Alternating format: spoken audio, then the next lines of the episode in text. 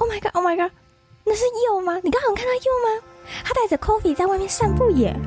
有啊，他刚喝完茶离开。天哪，真的假的？我竟然在有生之年可以看到他本人。你真是超级浮夸欸。因为他说他太想念台湾美食了，所以从泰国飞回来一阵子啦。刚好经过一则茶室，就进来吹一下冷气喽。那那，你有没有很激动、很兴奋，或者是很紧张？我觉得那是你会做错的事情哎。我只是做好泡茶的角色而已。但是我觉得，就算今天一则茶室关了，我也无憾了啦。不过，我们也聊了许多他创业的故事呢。从他一开始当 YouTuber 的时候，到他现在成为一名很厉害的百万收入 YouTuber。天哪，真的假的？你一定要跟我说，就算我今天上班迟到，我也要听完。好，刚好我们才刚聊完，还记忆犹新。不过我还是要为这段故事下一句注解啦。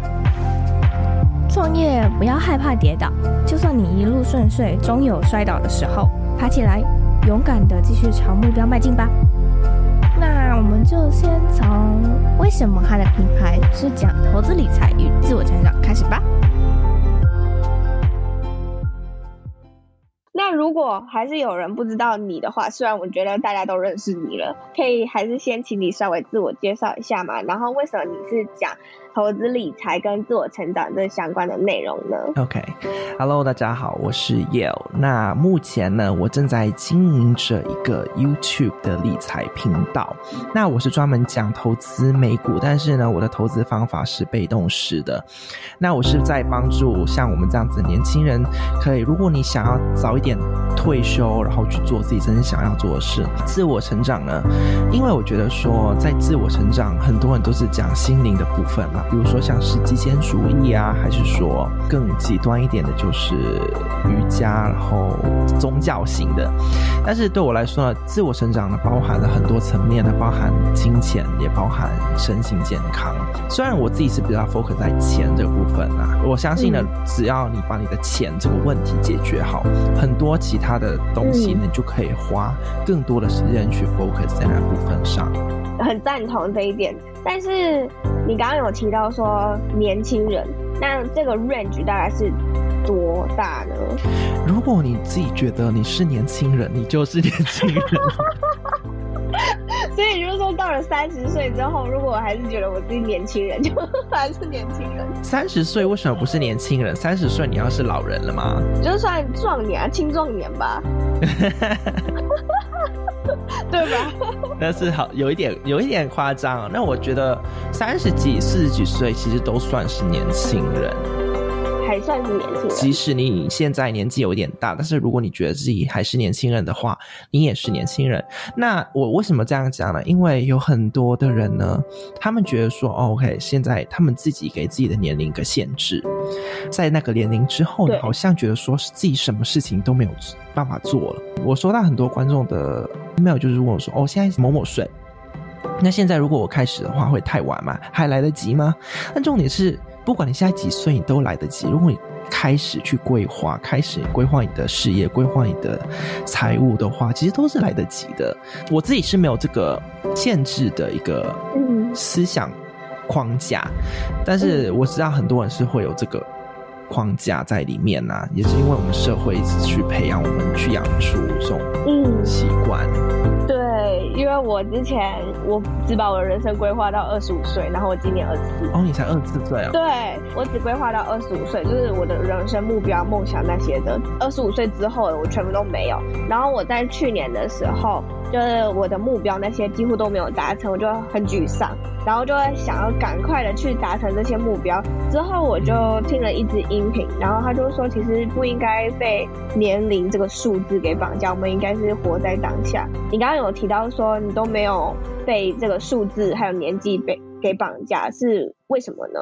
我自己没有被年龄绑架，但是我还是会被数字绑架，其他的数字。比如说像是 YouTube 观看率啊，还是我的公司销售量，我是会被这些数字绑架的。然后我目前也在学习怎么放手。那对于年龄这件事，其实我从小到大呢，我是跟别人相反的。别人就想说，如果能够越年轻越好。那我自己呢，可能是踏入的领域是投资理财嘛，那投资理财界的大部分的人都是年纪比较大的。那我刚接触这个领域的时候，其实蛮多人小看我，就觉得说你这个年轻人懂什么屁东西。呃，其实我年轻的时候呢，我就觉得说我想要赶快一点，变大一点。那这样子呢，就越来越多人尊重我。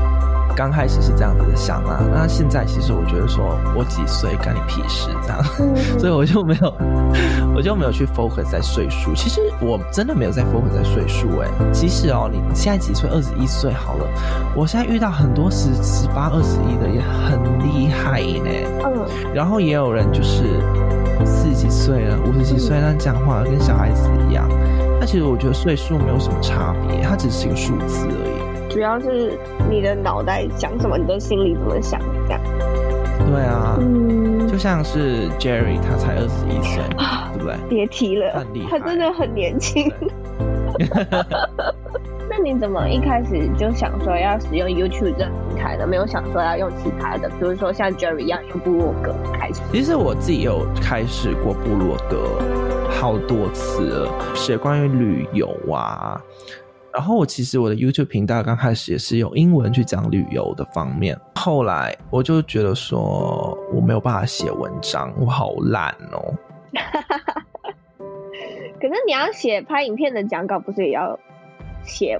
类似文字这方面吗？其实影片我刚开始没有写稿哎，刚开始我拍影片的时候呢，我就纯粹把重点全部写出来。Oh. 我刚开始的时候，嗯，我写稿呢，我会一一个字一个字一个字去看，然后呢，在我拍影片的时候，我就一直 NG NG NG，然后我就让我。感到非常的不好，我就觉得说，Oh my god，我到底要拍到什么时候才拍完一个影片？然后剪接，你知道剪接要花很久的时间，因为你一直重复嘛。Oh my god，你你知道吗？你自己去看啊。对。你在剪接的时候一直看到自己重复 NG，心情会非常不好，因为就觉得说，哦，靠腰，你你才讲一句话，需要讲那么多次，就是。对，所以后来呢，我就没有再写稿了。对，那那最近呢，我才重新开始去去写稿这部分。那之前我是没有在写。那你现在写稿的话，你也是会看逐字稿吗？还是就稍微偷瞄一下，然后让别人看不出来你在偷瞄？目前影片呢，我分两种，要看那个影片的性质。嗯，那有一些影片呢是重点稿。会讲的比较自然一点。第二种呢，就是逐字稿，我就是照着那个稿去念的。那大家其实看不出来，是因为我有个讲稿提示机。哦，你有讲稿提示机，好聪明哦。对，我是看着稿，然后呢后面就放着相机这样子。其实我就是照着稿这样子去念去发挥，然后但是大家看不出来，大家以为我在看着镜头这样子呢。呃，你说那个讲的比较自然的那个。NG 次数也会比较多吗？还是你现在已经练就 OK 了？对，会比较多。现在会比较少。现在我拍一个影片，比如说像是重点稿的话呢，嗯、我可以尽量在二十分钟之内拍完。嗯、之前呢会拍上一个一个多小时，那现在会比较少一点。好，我觉得我这个可以学起来。目前也是一直看讲稿的这状态，就跟你刚刚说的、嗯、你最初一样。我真的非常推荐大家去买一个讲稿提示机，因为呢，讲稿提示机呢，你照着稿这样子去看嘛，如果你练习练习的好的话呢，你就会觉得说，你看讲稿的也可以很自然，然后呢，你的内容会比较扎实一点，因为呢，你可以放很多的举证啊、例子等等的。你刚刚有提到说你一开始是讲旅游的，你品牌定位最初的时候有发生过不确定，然后还有更改的次数吗？呃，应该说更改主题的。有啊有啊，之前很常改。我刚出来拍 YouTube 的时候呢，我是拍台湾旅游嘛，那后来呢，我就改成啊，我就觉得说我自己也没有很常常旅游，你拍什么东西，所以呢，我就讲到什么就讲什么。那后来我就发现呢，嗯。这样不对呢，因为我呢看很多个人成长书籍，嗯、然后呢我也在投资，所以呢我就分享我自己的学习经验。结果呢我在分享自己的个人成长还有投资的时候，就越来越多人看嘛。特别是在投资这个部分，人家就在我的影片下面留言说：“啊，我可不可以教他们这样子？”然后我就觉得说：“哎、嗯欸，那这样子我就多拍这种话题好了。”所以我是在。呃，我的品牌定义呢是机缘之下定义到我的品牌。那如果精准性呢，是最近一两年才更精准这样子。嗯，所以你一开始的时候也没有很精准。对，没有很精准。那我会给刚开始的人呢、嗯、建议就是呢，你可以定出你的呃利基市场，但是呢，你不要。就是死 hold 着，就是说我一定要把这个利息市场做到好，不管怎么样子，我就是要做这个利息市场。可能做了一年两年，你觉得说有更好的东西，你就可以去换。你不一定说你一定要把这个东西做到底这样子，因为有可能呢，你选错了市场，你也自己不知道。我会给。刚出来做的人建议就是呢，你的量要多，你才知道哪一个东西有效，哪些东西没有效。那我刚开始出来做，我就是偶尔才拍一次影片。那比如说像是一个一个月可能不到一不到两个这样子。那这样子呢，有什么坏处？就是你没有办法去测试你的市场嘛，你也没有办法测试哪个主题是有人爱看，哪个主题会被人家点这样。然后这些关键词你也没有办法去调整，嗯，所以你的量要多，你才能够知道。那刚开始真的，大家量一定要多，就是如果你可以逼迫自己每个礼拜都生产两到三个呃内容的话呢，我会建议两到三个。这样一开始会不会太多？两到三个？自己呢，就是这样子啊，嗯、呃。我自己当初的量是一个礼拜三支影片，IG 一天三篇贴文。Oh my god！一个礼拜三支影片，对，所以我这太可怕了。我量算是大的，嗯，很快就冲到那个量啊，嗯、然后。所以你冲到那个量之后，你就更知道说哪些观众喜欢看哪些内容，然后就再把它更精准化。对对对，你没有量，你不知道什么东西有效，有些东西没效啊，就是在猜测而已。如果有量，后台有数据，你就很清楚。你也想要建立自己的音频节目，却不知道该如何开始吗？或者是你已经有音频节目了，但不知道要如何邀请受访者，或者是有其他。问题不知道该如何解决，对吗？现在 Joyce 正在筹备一堂线上的音频系统化课程，课程里我会教你如何去定位你自己的主题，找出适合你自己的主持方式，以及你的音频风格，做出和别人不一样的音频节目。再来，我也会教你如何剪辑你的音频，上架你的音频，发布到各个平台上。让更多的人知道你的节目的存在。最后，我也会教你如何行销你自己的音频，选择出你的主战场，行销你自己的音频节目。我也会教你如何去邀请受访者，开发受访者邀请的整套流程，我都会一步一步的带你，并且告诉你如何有效的邀请到受访者。你只要在下方资讯栏处点选六月三十号前的限时优惠价，就可以加入课程喽。或者是你也可以在 Google 上面搜寻 B I T 点 L Y 斜线 L B P 二零二零，就可以开始申请上课喽。期待在课堂里面见到你。那我们回到节目里面吧。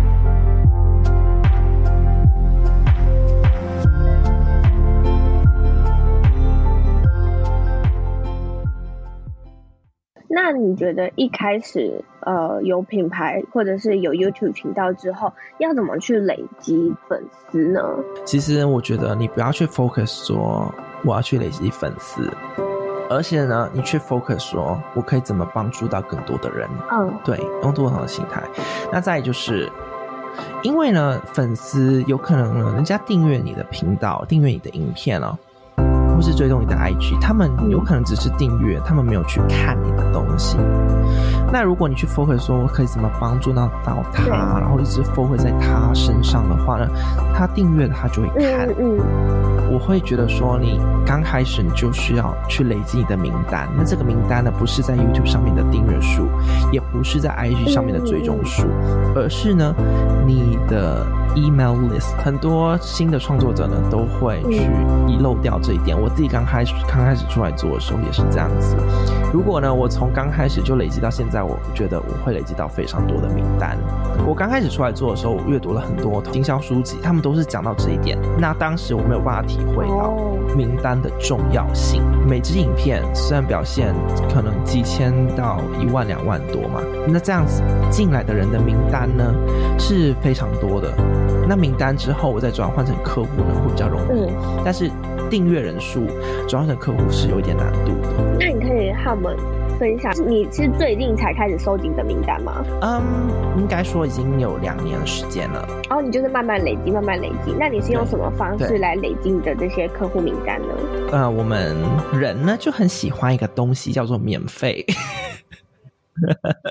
免费的东西，所以如果你可以提供一个免费的产品、免费的服务，啊、呃，去跟客户交换他的联络方式的话呢，你可以累积到蛮快的。那第一种方式，我最近在使用，然后但是我已经停止没有再使用了，但是不代表它没有效，它是蛮有效的。啊、呃，我是提供一个免费的财富挑战。就是理财步骤挑战，我把这个挑战呢放成很简单的几个步骤，做成一个很漂亮的 EDM。那这个 EDM 呢，我就啊、呃、让我的观众呢去输入 email 之后就可以免费下载。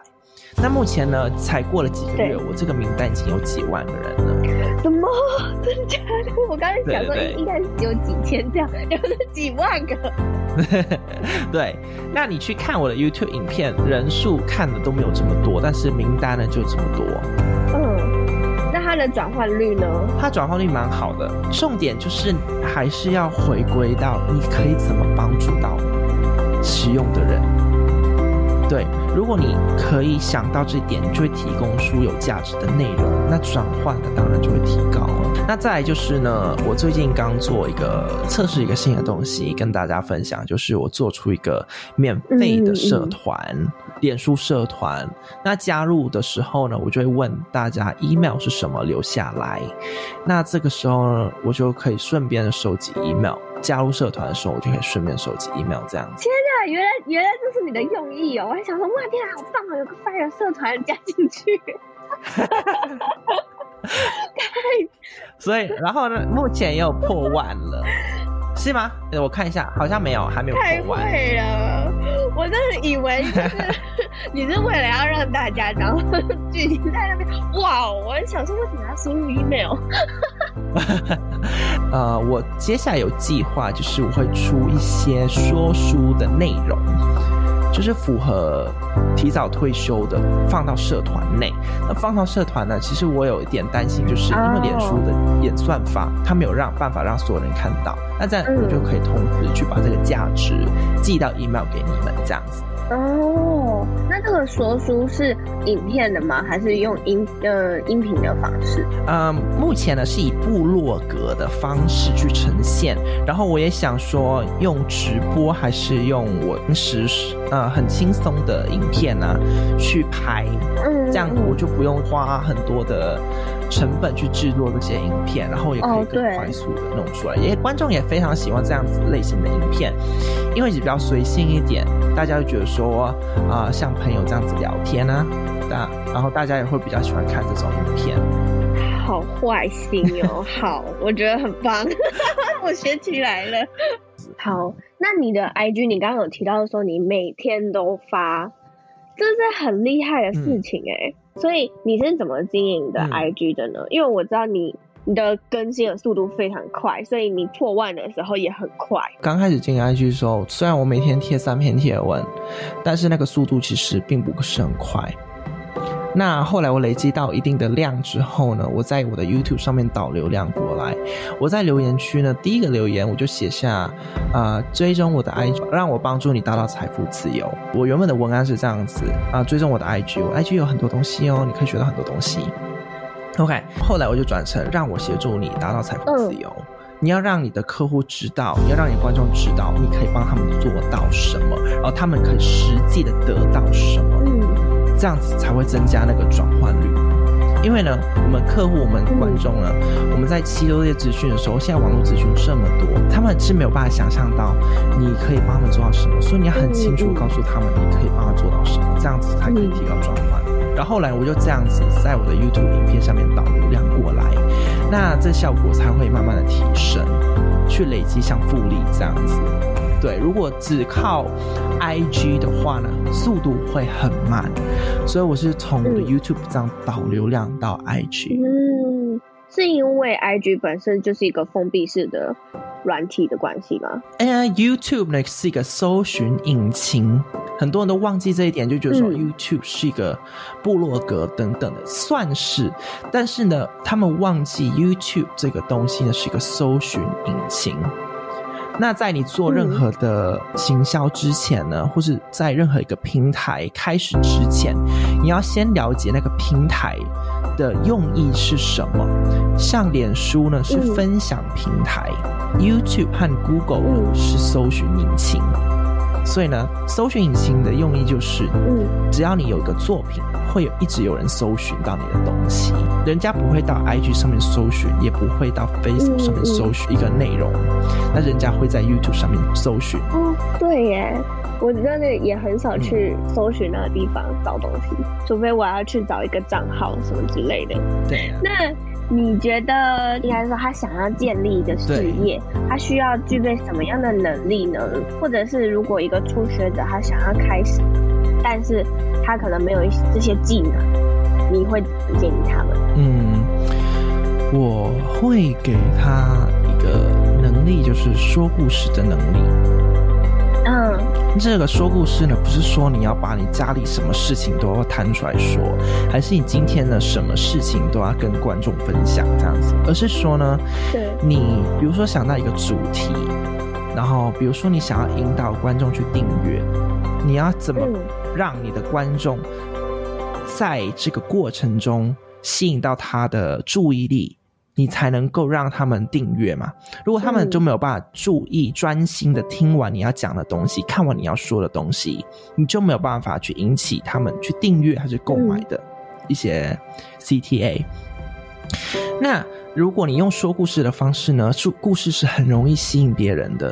比如说，像是邻居阿姨呢，她来我家敲门，就她说：“哦，不要慌张，不要慌张。”然后我就问她说：“为什么要慌张？”她就一直说：“你不要慌张，你不要慌张。”然后呢，我就说：“我现在慌张是因为你来我家叫我不要慌张，就是就是莫名其妙的突然来我家叫我不要慌张。”然后她就说：“哦，你没有看到新闻吗？现在股市跌得很夸张。”啊，对，就是这个原因。然后我就用这个故事呢，去跟我的观众讲说，其实呢，大家不用慌张。如果你现在有计划，现在呢是一个非常好的时机点。我一直很想问一个问题是，是因为。你你的故事几乎都是用你的邻居阿姨为 主角，很好奇到底有没有这一号人物？嗯，有啊，真的有这一号人物。他是呢 楼下的一位日本邻居，他是非常标准的那种大妈，嗯，就有点像花妈那种。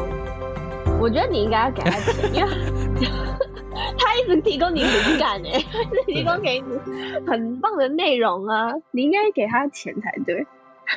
其实你身边一定有很多故事，只是你觉得这些故事没有用，没有人会想要听这些故事。但其实这是错的。我们生活中呢发生很多故事呢，如果那些故事越常发生的，代表的人越多人会跟你的故事有共鸣。所以呢，我是觉得说，你不需要发生什么特别，比如说你不需要经历过癌症，你不需要经历过破产，你不需要经历过。一些很奇特的东西，你才能够称上说是故事。其实普通生活的那些也算是故事。如果你会说这些故事呢，人家会就会跟你有共鸣。那有共鸣呢的时候呢，你就会开始看到自己的粉丝数量去增加。我有一次很深刻体会到，是我看到我的老板。我现在打工的老板，他在吃饭的时候一直看直播，然后他他在加班的时候也在看直播。他的那种直播是你可以花钱，然后去送给直播主的那一种。然后我听到他跟我的其他主管在说啊，最近要省钱了。他说，嗯，为什么要省钱？他就说啊，因为我看太多直播了。我就。写了一篇文章，oh. 那你就不要看直播就好了。那你为什么还要跟我？阿哥说我没钱了，我要省钱什么之类的。让我想到我男朋友，就是呢，他一直说自己变胖，嗯、然后呢，一直塞那个甜点。就狂塞 狂塞，我说 Oh my God，为什么变胖了？哦，因为你吃甜点啊。有一个疑问是，我之前在看你的那个，好像是其中一场直播还是现实动态的影片，就是你说，呃，你带你的男朋友然后去见你的家人的那一段故事，衍生了另外一个疑问是说，你的家人知道你在做这份事业吗？并且他们是支持你的吗？因为像是我的家人可能就不支持我这件事情。如果你身边有这样的创作者的话，你会给他们什么建议呢？也很谢谢你提出这个问题，因为上次我分享这个故事的时候，嗯、非常多的人写写信给我，就是谢谢谢我跟他们分享那个故事。嗯、因为即使是妈妈也好，还是小孩也好，嗯、他们说，呃，如果是妈妈的话呢，他们是很希望自己的小孩可以相信他，去跟他出柜。小孩的话呢，他们就说，啊、他们是谢谢我这样子，他们就知道有个目标去努力。然后我就想要分享，就是呢，呃，其实家人呢，他们为什么反对你呢？是因为他们对你现在所做的事，对你现在的选择，他们觉得很陌生。当人对一个陌生的事情的时候呢，他们当然就是第一个反应就是排斥。嗯、现在我们想一下，我们生活中呢，我们自己的决定好了，我们人生中有没有什么时候遇到一些我们不认识的事情的时候呢？我们第一个反应就是排斥的。当然也有嘛，对不对？那我们就想一想，我们就站在他们立场，对，他们听到你现在说要做新的东西，嗯、要新的事业、新的选择，他们当然会排斥，因为他们不知道，他们没有办法没有办法想象到那个选择之后带来的成果是什么。所以，如果你要你的家人支持的话呢，嗯、第一件事呢，你先要做出有成果。他们担心是因为他们害怕你做的这个决定会没有饭吃，没有办法照顾好自己。嗯还是怎么样子？就他们会想得很夸张，对。那如果你要他们安心的话，你就需要证实自己这个选择是对的，就是唯一的办法。他们没有支援你的话呢，你就是要想办法跟他们证实说你现在选择是对的。那我们亚洲人就比较现实一点，我们看到钱就安心。对。所以呢，如果你现在出来创业，然后你爸妈啊很反对，还是你现在投资你爸妈很反对的话呢，我的建议就是呢，你要努力一点，赚大钱，赚大钱之后，你他们就会安心，他们看到钱就安心。所以这段过程中，如果他们一直给我们负面能量，嗯，我们是没有办法控制别人给我们什么能量，但是呢，我们有选择的是什么？我们有选择的是，当我们吸收这一件事情的时候。嗯我们可以把它看待是正能量还是负能量，那是我们可以控制的事情。我们没有办法控制是别人给我们什么东西，他们会说出什么，还是呢今天会不会赚到钱？我们没有办法控制这些事情。但是我们可以控制的，就是我们吸收这些呃能量的时候，我们要怎么看待它？好感动，就这段对我非常有帮助，因为我自己 我的家人就是不支持的。然后我有跟他们说，如果你们真的想知道我在做什么的话，那就是追踪我的 IG，或者去听我的音频这样。那我会给你的建议就是呢，你不要去想那么多，嗯嗯，就是别人跟你讲的东西呢，你听一听就好了。我家人跟我讲什么，我反而比较没有办法听。我一直在跟我的观众分享，就是呢，人家给你意见的时候，你要看跟你分享那个意见的人，他的生活、他的事业、他的人，嗯，是不是你想要成为的？如果不是的话，其实他给你的意见对你来说没有任何的帮助。嗯，虽然说我们很尊重我们的家人，但是呢，我们要看一下，这是现实嘛？他们的生活是不是我们想要成为的？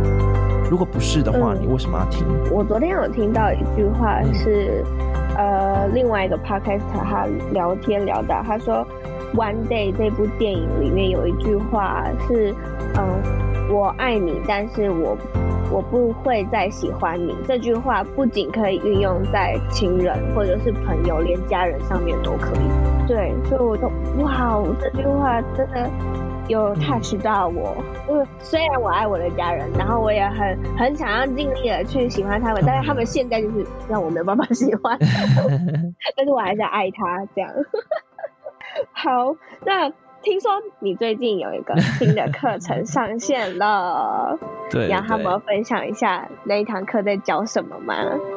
好，那这堂课呢，呃，就是在教我。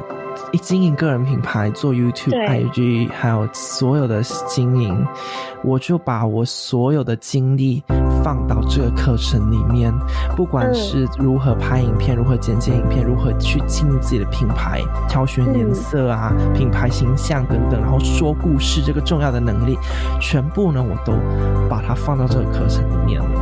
那其实我刚开始就去做这个课程的时候，如果有啊在预售的时候加入的朋友，你们就知道我刚开始呢，只是想要教你们怎么做 YouTube 而已。但是后来呢，我就觉得说这样不对劲哦，因为呢，我不是只做 YouTube 而已，我是做了很多事情。然后呢，人家都觉得说经营个人品牌很简单，其实并不简单，背后有很多的东西要去做。对，所以呢，我就觉得说我需要。加更多的东西进来，我需要把我所知道的东西都放到这个课程里面。所以呢，如果你加入这个课程呢，你可以看到我所有的经历，不管是经营 IG 也好，经营 Facebook 也好，经营你的 email 也好，全部的东西都在里面。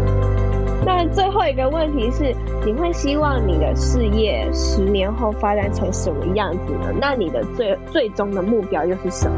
啊、呃，这个问题呢，我就一直在问自己。其实我现在呢，正在做的事呢，如果你十年前问我的话，我真的没有办法想象到事业可以发展成什么样子。有时候我往回看，我是自己也吓一跳。其实我现在有事业可以做到这么大，那我也一直问自己这个问题，就是呢，我想要做更大吗？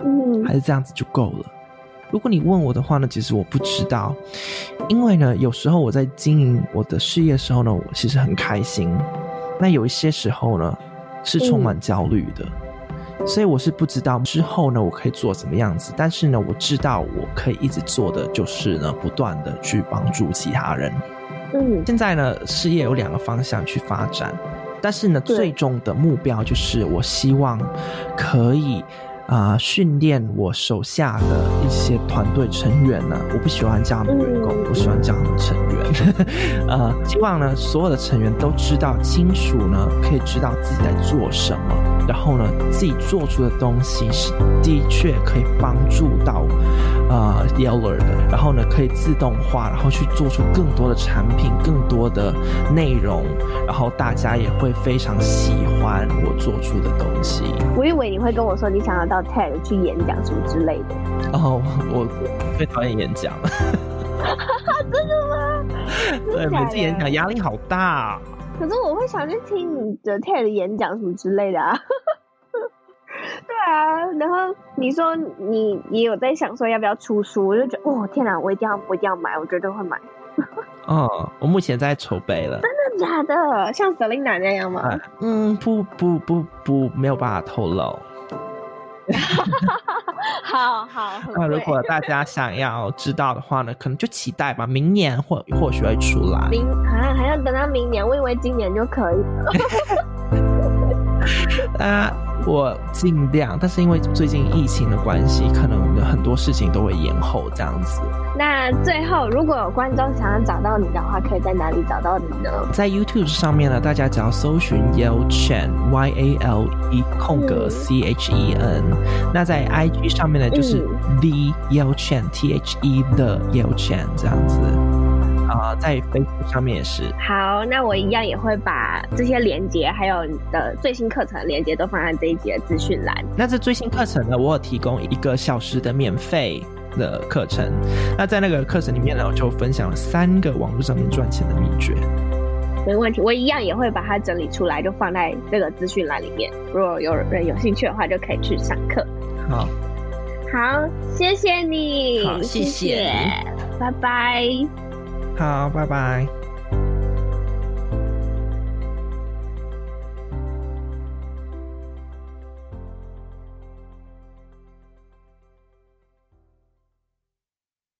哇，天啊，他分享好多有用的内容哦。对啊，和他聊天的过程也更清楚知道他不是一开始就如此成功的，也是经过不断的调整才有今天这样的成绩。我觉得这次的内容实在是太棒了，我喜欢。谢谢，那你就要帮我分享一则尝试，让更多的人知道啊！好好好，我等一下就和我朋友说这间店的故事。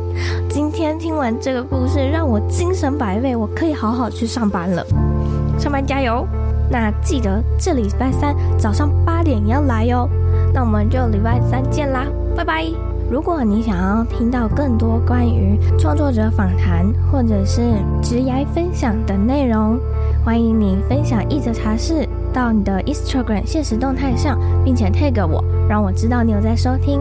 也别忘了帮我们在 Apple Podcast 上面打新评分，并且留言，这样就可以让更多的人知道这个节目的存在。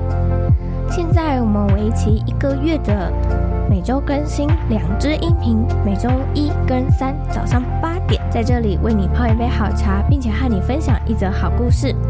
记得哦，这个活动只有一个月的时间，每周一跟三早上八点在这里收听。